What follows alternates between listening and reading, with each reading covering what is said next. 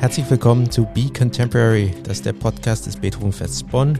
Mein Name ist Steven Walter, ich bin Intendant des Beethovenfestes und mit mir verbunden heute Ilona Schmiel. Hallo Ilona. Hallo Steven. Ich freue mich sehr, ähm, dass du dir die Zeit genommen hast, hier ein bisschen über ähm, Musik, unsere Institutionen und auch unsere Kooperation im, im neuen Jahr zu sprechen. Aber unsere Einstiegsfrage ist stets, was hast du zuletzt gehört? Was kam musikalisch zuletzt auf deine Ohren? Ja, ganz konkret gestern Abend Brahms Klavierquartett in der Schönberg-Fassung. Sehr schön. Letztes Konzert. Geht heute Abend nochmal wieder über die Bühne und das war jetzt wirklich das letzte. Dazwischen war überhaupt keine Musik. Das mache ich oft nach Konzerten, dass ich dann stundenlang gar keine Musik höre. Ja, zumal wir ja dann doch auch einiges um die Ohren haben. Du bist ähm, Intendantin des Tonhalle-Orchesters in Zürich, ähm, zuletzt äh, mit Ausweichspielstätte, jetzt wieder zurück in der Tonhalle, richtig? Erste Saison wieder. Genau, bin auch Intendantin der Tonhalle hier in Zürich. Also wir haben eine eigene Spielstätte, was toll ist. Und wir sind zurückgezogen und haben also das große Vergnügen, dass wir nach nur vier Jahren Renovierungszeit unsere geliebte Interimspielstätte, muss ich dazu sagen, die Tonhalle Mark wieder verlassen haben und sind aber in eine sehr, sehr schön akustisch wie optisch tolle renovierte Tonhalle Zürich zurückgezogen.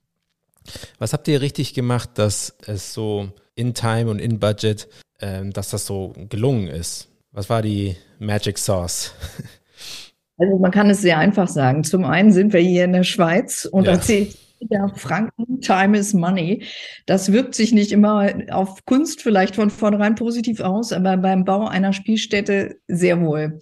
Und wir hatten einen sehr, sehr kurzen Zeitverlauf für die gesamte Planung, also die wirkliche Planung der Interimspielstätte, sie in eine Industriehalle einzubauen, war ein Jahr und die reine Bauzeit dann wirklich nur sieben Monate. Und das musste so intensiv geplant werden, weil klar war, dass wir zunächst eine Volksabstimmung in Zürich hatten, ob denn überhaupt die Renovierung der Tonhalle am See stattfinden würde. Darüber musste das Zürcher Stimmvolk, das heißt ihr so, also alle Bürgerinnen und Bürger darüber abstimmen, die stimmberechtigt sind. Also das sind auch nur diejenigen, die hier äh, tatsächlich dann leben. Also manche Expats, auch ich konnte darüber nicht abstimmen hm. beispielsweise. Das muss man eben auch wissen. Und ähm, das ging sehr, sehr kurzfristig über die Bühne. Das war Sommer 2016 und schon im August 2017 haben wir angefangen, dort zu spielen. Also das war wirklich unter Hochdruck geplant. Ja, und ich äh, würde einfach mal sagen, zwei Dinge waren entscheidend. Wir hatten die richtigen Architekten ganz junges Architekten-Duo, ein junges, frisches Büro, die noch nie einen Konzertsaal gebaut hatten. Der Vorteil war, wir haben immer gesagt, da wo es Luxus wird, hören wir auf. Und deswegen haben wir sehr puristisch gebaut, mit ausschließlich mit Holz als Material und natürlich den notwendigen statischen Trägerkonstruktionen. Wir haben also eine Holzbox in eine existierende Industriehalle hineingehängt. Ja, wirklich ein toller Raum, auch finde ich akustisch und atmosphärisch. Ähm, und wenn es auch kein Luxus war, dann doch ähm, immer sehr hohe Qualität. Das ist sowieso das, was ich mit der Schweiz verbinde. Ähm, gar nicht so den Luxus, den man vielleicht vermuten, so klischeemäßig vermuten mag, sondern eigentlich die einfach die Sinn für Qualität an allen Stellen. Ist das, ist das ein richtiges Klischee? Es ist ein absolut richtiges Klischee, fantastische Handwerkerinnen und Handwerker, die hier gearbeitet haben und die eben versucht haben, alles zu geben und daraus etwas wirklich sehr Schönes zu machen. Und eben das Material war gut ausgewählt, aber ähm, der Luxus in dem Sinne lag darin des Weglassens und mhm. eben gute Verarbeitung und ähm, tatsächlich ein Saal, der, wenn man durchs Foyer in Richtung des Konzertsaals ging, nach Harz, also Holzharz roch. Mhm. Das war ein zutiefst sinnliches Erlebnis, Sehr nicht schön. nur akustisch und optisch, ja. Jetzt wart ihr eine, einige Jahre da draußen, das ist ja auch ein durchaus ähm, ein Off-Space gewesen, auch von der ganzen sozusagen stadtstrukturellen Verortung. Wie hat sich das geändert jetzt auch, wo ihr wieder zurück seid in der ja doch ehrwürdigen und auch prunkvollen Tonhalle ähm, von der Publikumsstruktur her? Hattet, habt ihr wahrgenommen, dass ihr in diesen Zeiten, in diesen Jahren im, in der Mark ein äh, neues Publikum, ein anderes Publikum erreichen konntet und hat sich dieses Publikum verstetigt in den neuen Ort? Kann man dazu schon was sagen? Oder in den alten Ort vielmehr? Ja, in den neuen alten Ort hat sich vieles verstetigt. Ich glaube, was wichtig war und für diejenigen, die Zürich nicht so gut kennen, es ist tatsächlich so, wir sind hier mit der Tonhalle am See im Zentrum der Stadt. Ähm, wir haben 430.000 Einwohner in dieser Mini-Metropole, die aber eben alles auf engstem Raum versammelt fantastisch bietet. Und wir sind ausschließlich drei Kilometer weggezogen. Trotzdem ist das eine Luftlinie. Mhm. Trotzdem ist das ein ganz anderes Quartier und mit einer ganz anderen Anmutung, ähm, tolles Quartier, da war viel im Umbruch, viel alternative Szene, viel künstlerische Szene, viel Startups, also was ganz, ganz anderes, was uns dort erwartet hat und es hat uns großen Spaß gemacht, dieses Publikum zusätzlich zu begeistern, was dort vor Ort war. Und wir hatten eben zwei Vorteile. Zum einen ist die Zürcher Hochschule der Künste, also wirklich der Künste, die interdisziplinär dort alle Künste versammelt, 300 Meter Luftlinie entfernt. Also das war schon mal super, weil es gab überhaupt keine Ausreden, zu uns zu kommen aus Zeitgründen. Und man konnte eben auch sagen, ich komme schnell mal in die Probe, schnell mal zu einem Termin. Ähm, und das galt vor allen Dingen interdisziplinär gar nicht so stark für Musikerinnen ähm, oder Dirigentinnen und so weiter, sondern auch für Filmleute, für bildende Künstler. Also das war wirklich toll. Nicht nur Studierende, sondern auch die Lehrenden und auch diejenigen, die dieses Institut dort nutzen, waren da. Auch dort eine Fabrik übrigens, eine alte Joghurtfabrik, mhm. die Toni-Fabrik umgebaut, also sehr ähnlich dem Marktareal.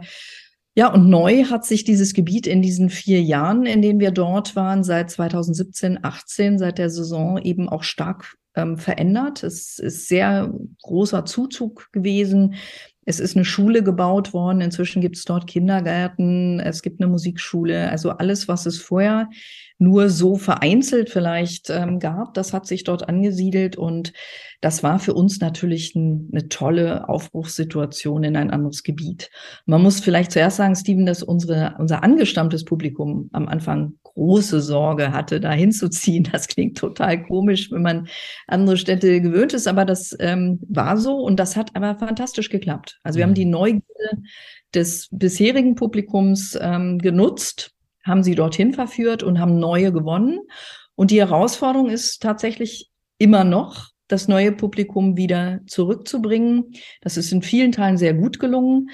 Aber wie für uns alle kam die Corona-Pandemie und äh, letztlich auch das ganze letzte Jahr 2022 natürlich war kein einfaches, das kam schon dazwischen. Mhm. Das hat also viele Entwicklungen abgebremst und die muss man jetzt mit viel Arbeit wieder neu beleben und aber das das gelingt mehr und mehr und ähm, ich denke die Hemmschwellen die es mal gab vor der Renovierung der Tonhalle die sind deutlich geringer geworden mhm. und das ist wichtig das geht auch nur mit neuen Formaten das geht aufgrund von Künstlerkonstellationen, aber dazu kommen wir vielleicht gleich noch.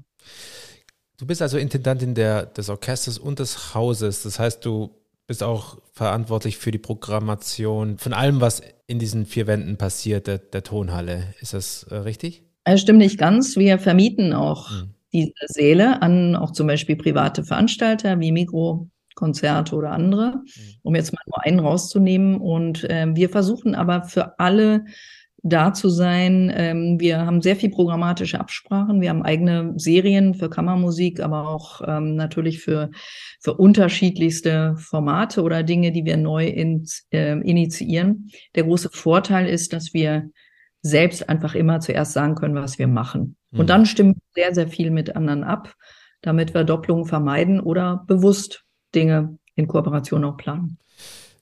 Du hast es gerade angesprochen, das Thema Programme und Formate. Das ist ja nun eins, das ähm, meine professionelle Biografie sehr prägt und ich glaube auch äh, meine Generation, wenn man so will. Ähm, und, und generell nun ein Thema unserer Zeit ist, wobei äh, man sich ja durchaus darüber streiten kann, auch ähm, was für wen oder für wen sollten wir denn da sein sozusagen. Nun bin ich der Meinung, dass jedenfalls in Deutschland, wo, wo diese Strukturen ja auch ähm, in hohem Maße mit öffentlichen Mitteln gefördert sind, dass man zumindest sich Mühe geben sollte, äh, Formate die an, äh, zu schaffen, die anschlussfähig sind für eine breite Öffentlichkeit, die man definieren muss ähm, oder für die jeweiligen Formate definieren muss. Aber wie ist es denn bei euch da in der Schweiz? Das ist ja etwas strukturell etwas anders, so wie ich es verstehe. Und ähm, trotzdem ist es wahrscheinlich auch da ein, ein Transformationsprozess im Gange, würde ich denken, äh, in Bezug auf neue Generationen, die vielleicht auch andere Erwartungen haben an ein an einer Abendunterhaltung oder an ein Erlebnis, vielleicht so ausgedrückt. Äh, wie, wie nimmst du das wahr und wie reagiert das Orchester oder das Haus darauf? Ja, also diese Herausforderungen, die bestanden schon, als wir in die Interimsspielstätte gezogen sind. Und unsere Beobachtung ist, durch Corona haben sich diese, ähm, diese Fragen beschleunigt. Mhm. Und letztendlich waren alle diese Fragen waren auf dem Tisch, bevor wir umgezogen sind, bevor wir alle in eine existenzielle, künstlerische Krise, die wir unterschiedlich genutzt haben, gekommen sind. Und ähm, ich bin der Meinung, die Formatfrage, die ist eine entscheidende, wenn sie in einer guten Balance passiert. Mhm.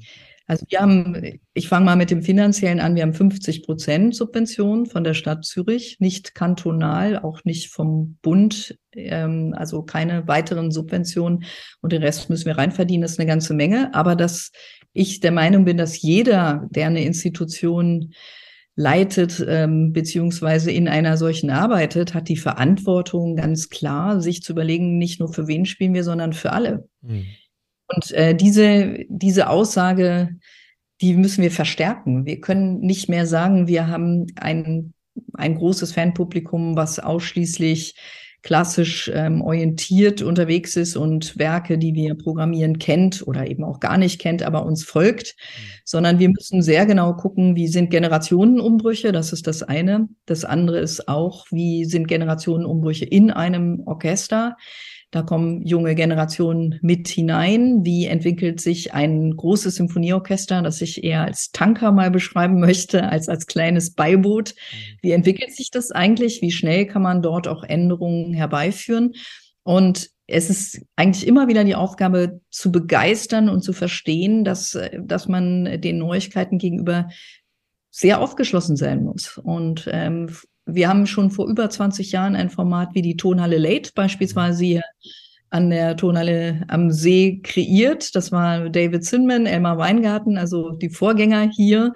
Die haben vor gut 20 Jahren genau diese Frage sich gestellt. Da war es Davids Sohn, er war ähm, in einem Alter zwischen 18 und Mitte 20 und er hat eben die Kinder gefragt, warum kommt ihr nicht? Und dann haben sie angefangen, sich was ganz Neues zu überlegen. Das ist ein Format 22 Uhr, ausschließlich ein Werk, maximal 45 Minuten bisschen moderiert, aber eigentlich ist das Konzert relativ klassisches Konzertsetting.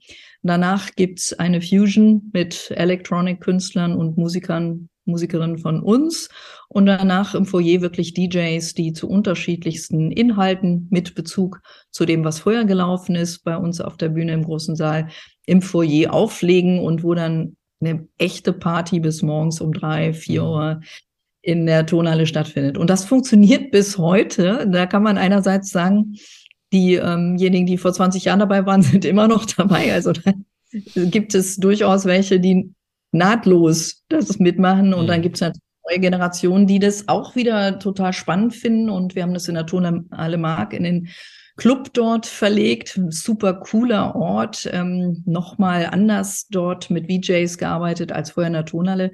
Und daraus, aus diesen Erfahrungen haben wir etliches wieder mitgenommen zurück hier in die Tonhalle. Und wir haben einfach einen unglaublich schönen Ort. Wir haben eine super tolle Terrasse jetzt, äh, die die Alpen mhm. und den See wieder mit einbezieht. Also es gibt unglaublich schöne Dinge, aber natürlich musst du die Leute erstmal begeistern, du musst sie finden. Und du musst mit, mit ganz anderen Formaten vorgehen. Das ist nur eins. Was wir diese Saison neu gemacht haben, ist äh, Tonale Crush. Das ist quasi 18.30 nach der Arbeit oder wann auch immer, du bist gerade in der Stadt. Auch nur ein Werk, mhm. auch sehr kurz eingeführt. Ähm, und danach geht's im Foyer weiter und unsere Musiker jammen mhm. in den unterschiedlichsten Stilen und äh, können sich aussuchen, was, was sie tun und zeigen aber so ihre, ihre ähm, weiteren Standbeine, ihre Vorlieben, das, wo sie herkommen, ihre Roots, aber auch wie sie aufgewachsen sind. Und das bringt natürlich auch die Musikerinnen und Musiker näher an unser Publikum. Das ist extrem wichtig, dass wir Nähe wieder schaffen, mhm. gerade nach Zeiten jetzt der Distanz. Und ja, das sind ein paar wenige Beispiele. Ja, die, das Thema der Nähe treibt mich auch total um, weil es letztlich, glaube ich, das zentrale Wort ist. Ähm, Nähe, nicht nur im Sinne von räumlicher Nähe, das ist das eine, aber auch so eine Art emotionale Nähe herzustellen, ähm, Direktheit, Zugewandtheit, all diese Begriffe ähm, erscheinen mir ganz zentral, wenn es darum geht, ein Publikum von heute anzusprechen, weil nun mal unsere Komponisten Komponisten und Komponistinnen sind ja nicht mehr da. Also wir müssen, also nicht mehr lebendig da, äh, anders sehr wohl. Ähm, und wir müssen irgendwie Identifikationspunkte sein für, für, für das Programm und für die, wir als Akteure, als Musikerin. Ähm, wie, wie ist denn der, die Transformation im Orchester? Ich hatte ja ähm, die Freude, in meinem früheren Job äh, mit dem Pro Projekt Wie Beethoven ähm, haben wir auch schon zusammengearbeitet. Äh, damals der, ein Fellowship von Inigo Miranda hat, glaube ich, drei sehr ambitionierte Projekte mit eurem Orchester gemacht und das muss ich sagen, jetzt rückblickend war fast auch das, das Aufregendste in dem ganzen Programm, weil da so Welten aufeinander gestoßen sind, schon durchaus. Und, und ich war überrascht, äh, wie, wie toll das dann doch funktioniert hat. Also ganz andere Orchestersituationen, ganz andere äh, Formate, Abläufe, äh, auch Herausforderungen fürs Zusammenspiel und so weiter. Wie, wie, wie nimmst du es wahr? Wie, wie ändern sich auch die Strukturen im Orchester im Sinne von Bereitschaft für neue Formate und, ähm, und, und vielleicht auch Widerstände dagegen? Also die Projekte, die wir mit euch zusammen gemacht haben und mit Inigo, die waren natürlich auch für eine Öffnung sehr, sehr gut. Und wir hatten den richtigen Raum dafür in der Interimspielstätte. Wir waren unabhängig davon, eine frontale Bühnensituation ausschließlich nutzen zu können. Also wir konnten ganz, ganz frei sagen, wo wird wie Klang erzeugt und konnten also Raumakustik nutzen mit unterschiedlichsten Orten, mit mhm. unterschiedlichsten Bewegungsmöglichkeiten während des Spielens und so weiter. Und das sind Klar, das sind Dinge, die ähm, in einem Sinfonieorchester und auch ganz oft ja auch in der Ausbildung, wenn du nicht in ein spezialisiertes Ensemble gehst, ähm, relativ neu erstmal wirken.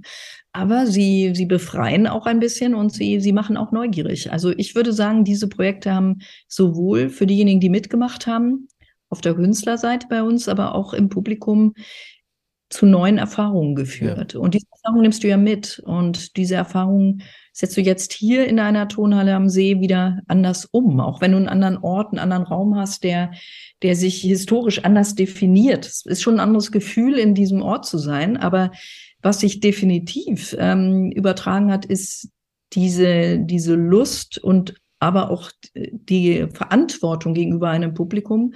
Du musst jeden Abend auf der Stuhlkante spielen mhm. oder mittags oder wann auch immer die, die Veranstaltungen sind. Wenn du das nicht tust, dann ist dieser Energieaustausch gefährdet. Und der Energieaustausch ist bei Formaten, die anders funktionieren, oft noch viel intensiver. Und das nimmst du auch für relativ ähm, traditionelle Konzertrituale mit. Mhm. Und das eine junge Generation, die will Leute erreichen. Und wenn, wenn mal auch ein traditionelles Konzert nicht, nicht super verkauft ist oder jetzt auch nach der, nach der Situation, wir hatten das große Glück, wir konnten einziehen 2021, 22 in der Saison mit 100 Prozent Publikumskapazität. Das war in Deutschland und in vielen anderen Ländern nicht der Fall. Wir haben hm. nie wieder reduziert, wir haben nie wieder geschlossen. Also wir haben die ganze erste Saison durchgespielt. Vielleicht nicht immer das, was wir geplant haben, mhm. aber wir haben durchgespielt und wir haben mit dieser kompletten Flexibilität, und das ist das Positive aus der Krise, haben wir gewonnen. Also wir haben, wir haben eigentlich etwas dazugelernt, was, was durch andere Formate angelegt war, was aber auch in dieser, ja, in dieser Verantwortung, du willst spielen, du musst spielen, Künstlerinnen und Künstler müssen und wollen auf die Bühne und ein Publikum will auch zurückkommen. Und da war für uns das Allerwichtigste, all das erstmal wieder zu ermöglichen. Euer Chefdirigent ist ja Pavo Järvi, ähm, der auch hier in Bonn natürlich ein bekannter Name ist und nicht nur hier.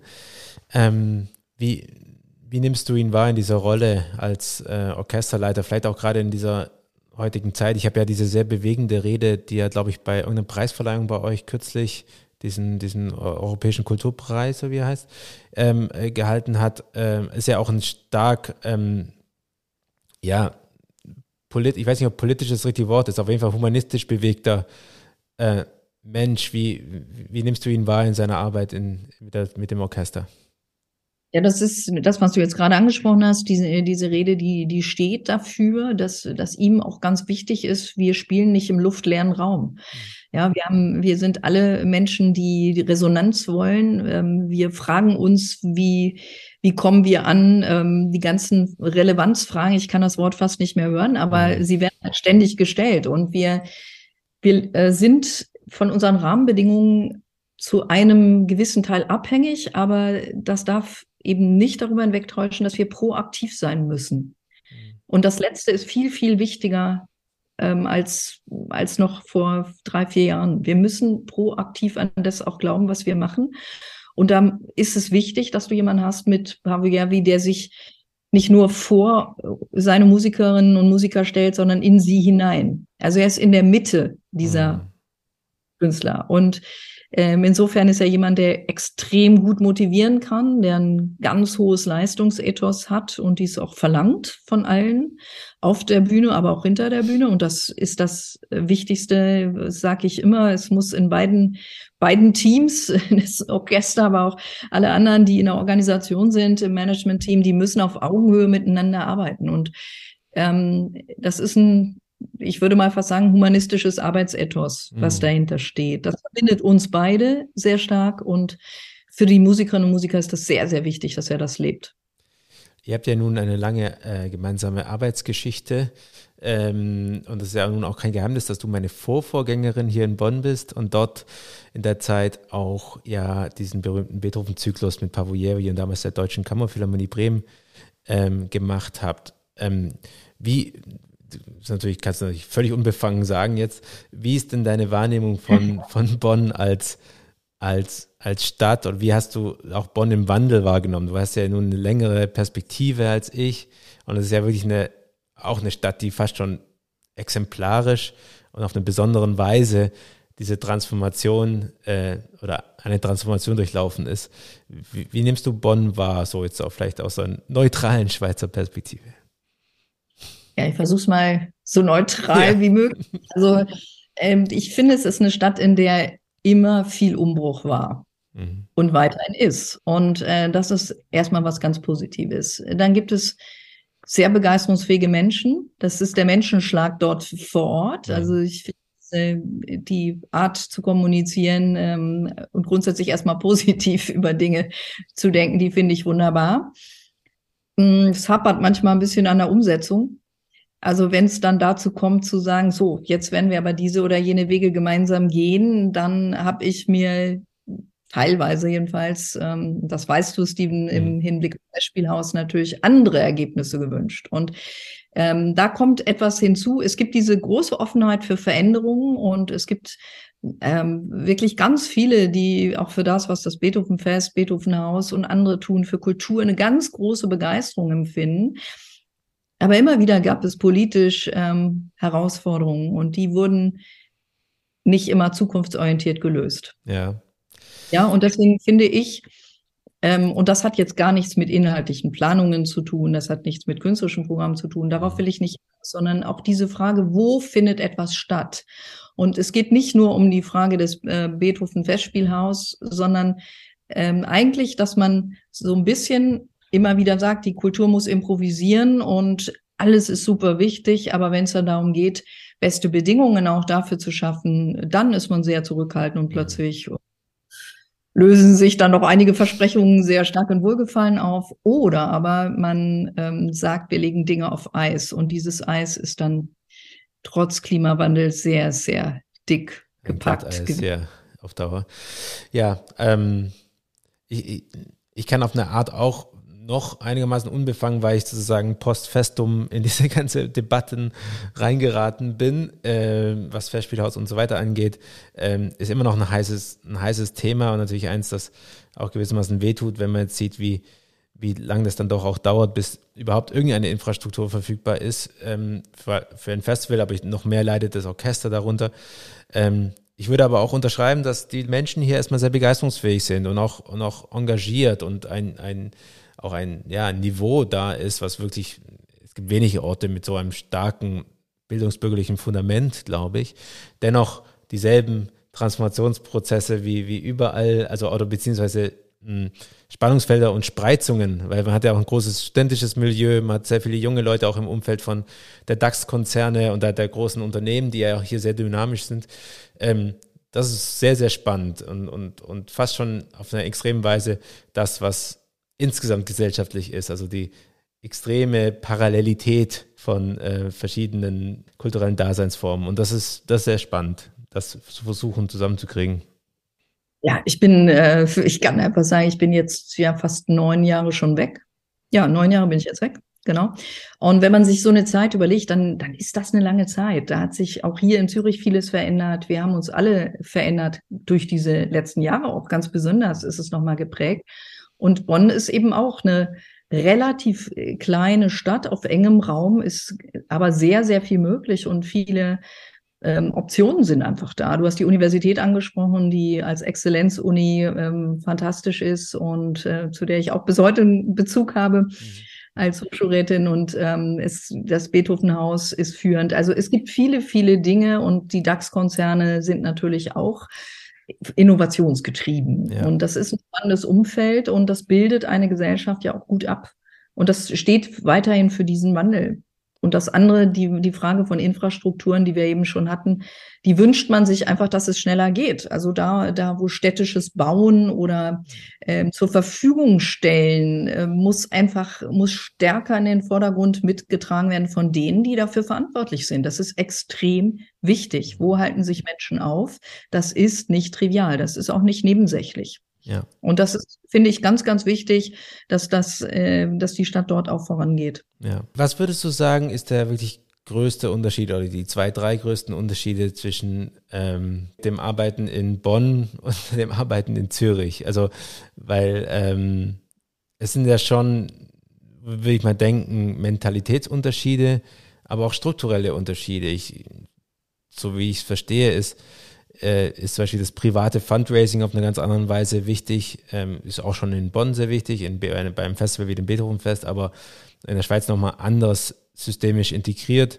Ähm, was sind die, die größten Unterschiede und was ähm, kannst du da Vor- und Nachteile erkennen? Also die Unterschiede sind jetzt einmal natürlich erstmal in der, in der Arbeit selbst begründet. Ne? Es ist über eine ganze Saison zu planen, zu sehen, dass du ein Ensemble sehr, sehr gut präsentierst, auslastest, weiterentwickelst, äh, Chefdirigentensuche, Chefdirigentenwechsel, Spielstätten bauen. Also das ist jetzt nochmal eine ganz, ganz andere Arbeit gewesen, als in Bonn Festival konzentriert inhaltlich zu planen. Die Inhalte sind gar nicht so weit auseinander. Sie sind nur lokal zum Teil natürlich auch modifiziert. Das ist klar. Aber das Thema, was du angesprochen hast, Strukturen sind anders. Ja, ähm, ohne private Mittel geht hier in der Schweiz gar nichts. Auf der anderen Seite ist das gelernt. Wir liegen in dieser Frage zwischen den USA ganz geringe öffentliche Subventionen, sehr, sehr hoher Anteil der privaten Förderung. Wir sind hier in der Mitte. Ja, wenn wir 50 Prozent selbst erwirtschaften müssen, dann ist das bei gut 34 Millionen eben viel. Mhm. Das ist wirklich harte Arbeit. Auf der anderen Seite ist es die Arbeit eben wie auch sonst, wie, wie bei auch in Bonn, auch Förderer für etwas zu führen, was sie noch nicht kennen und Wege mitzugehen und ihnen klar zu machen, wo wir stehen, aber auch wo wir hinwollen. Und sie, wir müssen Menschen auf diese Reisen mitnehmen. Ja, es sind gedankliche Reisen, es sind musikalische, es sind emotionale und ähm, dies, dies zu teilen, das ist, denke ich, eine der, der großen Schlüssel, Qualifikationen, aber auch Schlüsselmomente, um auch das aufrechtzuerhalten, dass diese Förderung bleibt. Und ich will nicht sagen, dass das hier leicht ist, nur weil in, in Summe auch andere Gelder vorhanden sind, denn um, um diese Gelder wird von vielen Institutionen genauso gekämpft, mhm. weil jede Institution eigentlich dafür verantwortlich ist, dies zu tun. Also insofern gibt es da durchaus bei jedem Bedarf und man muss, man muss schnell sein, innovativ und ähm, sehr gut kommunizieren und mhm ja, sich auch mit Menschen auseinandersetzen, die man erst kennenlernen muss, um zu verstehen, warum sie erstmal nichts geben oder ja. wie lange es dauert kann, um zum Fan zu werden, ja, und dann eben sie nicht mehr loslassen. Ja. Das ist ein großer Unterschied. Und ein zweiter Unterschied ist hier tatsächlich, ich würde es mal so sagen, wir sind hier in einer extrem wirtschaftsgetriebenen Stadt äh, mit sehr, sehr hochleistungsorientierten Unternehmen, ähm, hoher Lebensstandard, mit allem, was das mit sich bringt, ja. Also auch mit, mit Anspruchshaltungen, die anders ausgestaltet sind. Und das sind die lokalen Unterschiede. Was ich hier ganz fantastisch finde, ist, wenn ein Gremium wie zum Beispiel mein Verwaltungsrat entscheidet das und das äh, unterstützen wir, dann wird das in null Komma nichts umgesetzt. Und dann mhm. gibt es auch keine Fragezeichen mehr. Das wird einfach gemacht und es wird auch erwartet, dass wir performen. Ja. Und das ist, finde ich, eine, eine ganz, ganz positive Situation. Die, die Mentalitäten sind ganz unterschiedlich. das ist ja auch gut so. Man geht ja nicht in ein anderes Land, um genau dasselbe zu haben. Im Orchester haben wir 22 Nationen aktuell. Mhm. Also da kannst du dir vorstellen, da ist ein Abbild einmal durch die, durch die musikalischen Roots und Möglichkeiten und unterschiedlichste Ausbildungsansätze da. Im Publikum haben wir sehr, sehr, das ist vergleichbar mit Bonn ja auch ein sehr internationales mhm. Publikum und sehr viele Menschen, die hier in den großen Firmen, aber auch auf diesem Wirtschaftsplatz Zürich, aber auch an einer ETH, ja. ähm, hier gibt's ja auch fantastische Universitäten und Ausbildungsinstitute arbeiten. Also das ist wiederum ähnlich und ja, die Mentalität der Menschen, mit denen man zu tun hat. Ähm, ich bin hier Gast mhm. und ich bringe einerseits was anderes mit, deswegen bin ich auch hier und auf der anderen Seite gilt es da, sich auch anzupassen und das Beste daraus zu machen. Ja. Und Verführung, Verführung im positiven Sinne zur Kunst, zu dem, was wir wollen. Das ist, denke ich, das Allerwichtigste. Welche Rolle spielt das Touring-Geschäft für das Orchester? Weil das ist ja nun auch ein Markt, der im Umbruch ist ähm, und wo man sich auch teilweise neu fragt, warum und wozu. Ähm, nachdem zumindest mal viele finanzielle ähm, Anreize auch nicht mehr so da sind, äh, zumindest im Moment nicht. Ähm, wie, wie, wie steht das Turnhalle Orchester zum Thema Touring und äh, unter welchen Umständen geht ihr auf Tour und was interessiert euch dabei? Ja, uns interessiert, dass wir Bindungen schaffen, also dass wir an Orte gehen, wo wir mehrfach hoffentlich hingehen. Ich sage es mal in Bezug auf Bonn schon ja. mal mit dem Augenzwinken, also weil das Tonalorchester ja tatsächlich nie bei euch war. Ähm, wohl sehr wohl. Also wir, wir freuen uns drauf, ja. Und wir haben aber als Beispiel jetzt in dieser Zeit ähm, eine Residency in der Elbphilharmonie in Hamburg gehabt, vier Konzerte, drei Tage mit Nebenprogrammen, äh, Musikvermittlungsarbeit. Also das sind auch Dinge, die halte ich für sehr, sehr wichtig. Und wir müssen uns sehr genau fragen, wo fahren wir, warum an einen Ort? Mhm. Mit welchem Programm? Was wollen wir, was wollen wir zeigen? Wofür wollen wir begeistern? Was sind die Stärken, die wir dann in diesen jeweiligen Orten präsentieren und äh, wie, wie nachhaltig kann das sein im Hinblick auf eine Publikumsbegeisterung an anderen Orten? Wie stark ist ein Austausch mit Veranstaltern dort, mit einer, aber auch mit ausbildenden Instituten? Ja, was bringen wir mit, wo wir sagen, Touring-Modelle, glaube ich, müssen sich verändern, müssen sehr stärker mindestens zwei Konzerte, mhm. Residenzen, mhm. besondere Zusammenhänge ermöglichen, Beziehungen schaffen, Beziehungen knüpfen. Ja. Oder aber auch eben jetzt wie bei euch mit, mit jungen Solistinnen und Solisten, die debütieren ähm, mit uns bei euch und aber auch Beziehungen, die lange schon gewachsen sind, die man neu wieder zusammenbringt. Das, glaube ich, macht es aus. Und für ein Orchester ist es wichtig, unterwegs zu sein. Das schweißt nochmal anders zusammen. Es ist ein anderes Leben miteinander. Ja. Man muss sich schnell an neue Orte, neue Säle anpassen. Das ist spannend und ähm, es macht eine große Freude, auch an anderen Orten zu begeistern. Deswegen glaube ich nicht, dass dieser Markt komplett zum Erliegen kommt, aber er wird sich radikal verändern. Und nur wenn es Modelle sind, die, die inhaltlich sinnvoll sind, dann geht es auch gut weiter. Und ja. sicherlich eingeschränkter. Eingeschränkter, also weniger oft, äh, klarer, intensiver vielleicht, genau.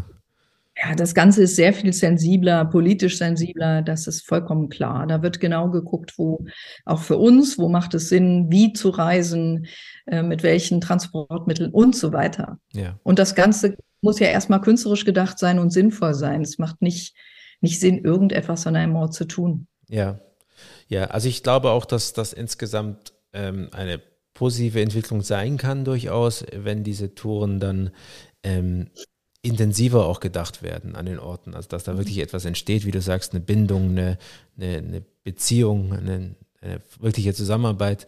Äh, und in unserem Fall ist das ja in besonderem Maße wirklich eine schöne Geschichte, weil das ein Homecoming ist durchaus auch, äh, nicht nur von, von dir, sondern äh, wenn ich unterstelle jetzt mal, dass Bonn eines deiner Zuhause sein äh, könnte, ähm, aber auch von Pavo, äh, Pavo Jevi, der hier natürlich diese sensationelle Zyklus gemacht hat äh, zu deiner Zeit und ähm, glaube ich seitdem auch nicht mehr da war, zumindest nicht im Beethovenfest.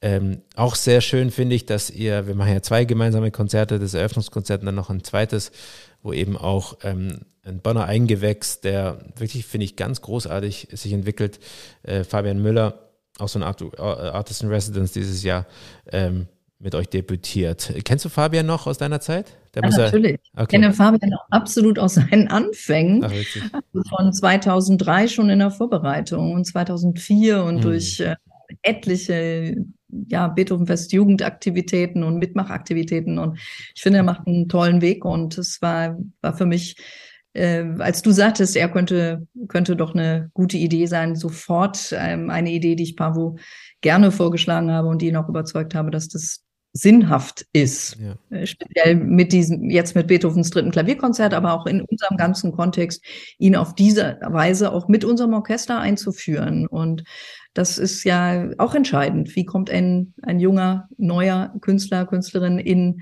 in einen Markt, an welches Orchester heran, ähm, unter welchen Bedingungen?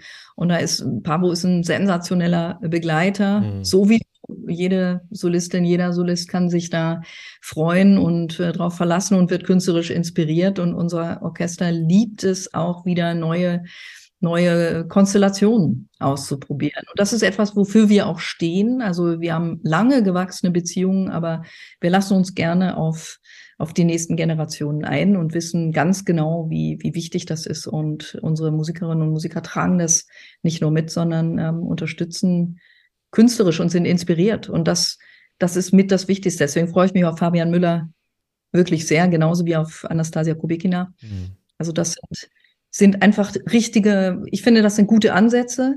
Und es sind Ansätze, klassisch tradierte Modelle, die vermeintlich äh, ja oft ritualhafter sind, als sie dann am Schluss wirklich daherkommen, ja.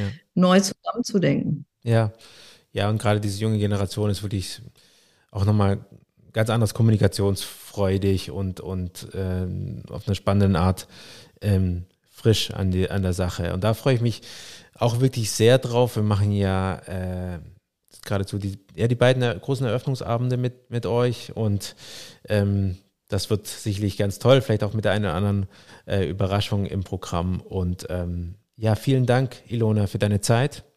Und äh, bis bald in Bonn, würde ich sagen. Vielen, vielen Dank. Ja, sehr gerne. Wir freuen uns riesig drauf und wir bringen einen großen Fanclub auch neu aus der Schweiz mit. Großartig, großartig. Wir freuen uns riesig, mit uns mitzukommen. Super. Bis dann. Danke dir. Bis dann. Ciao.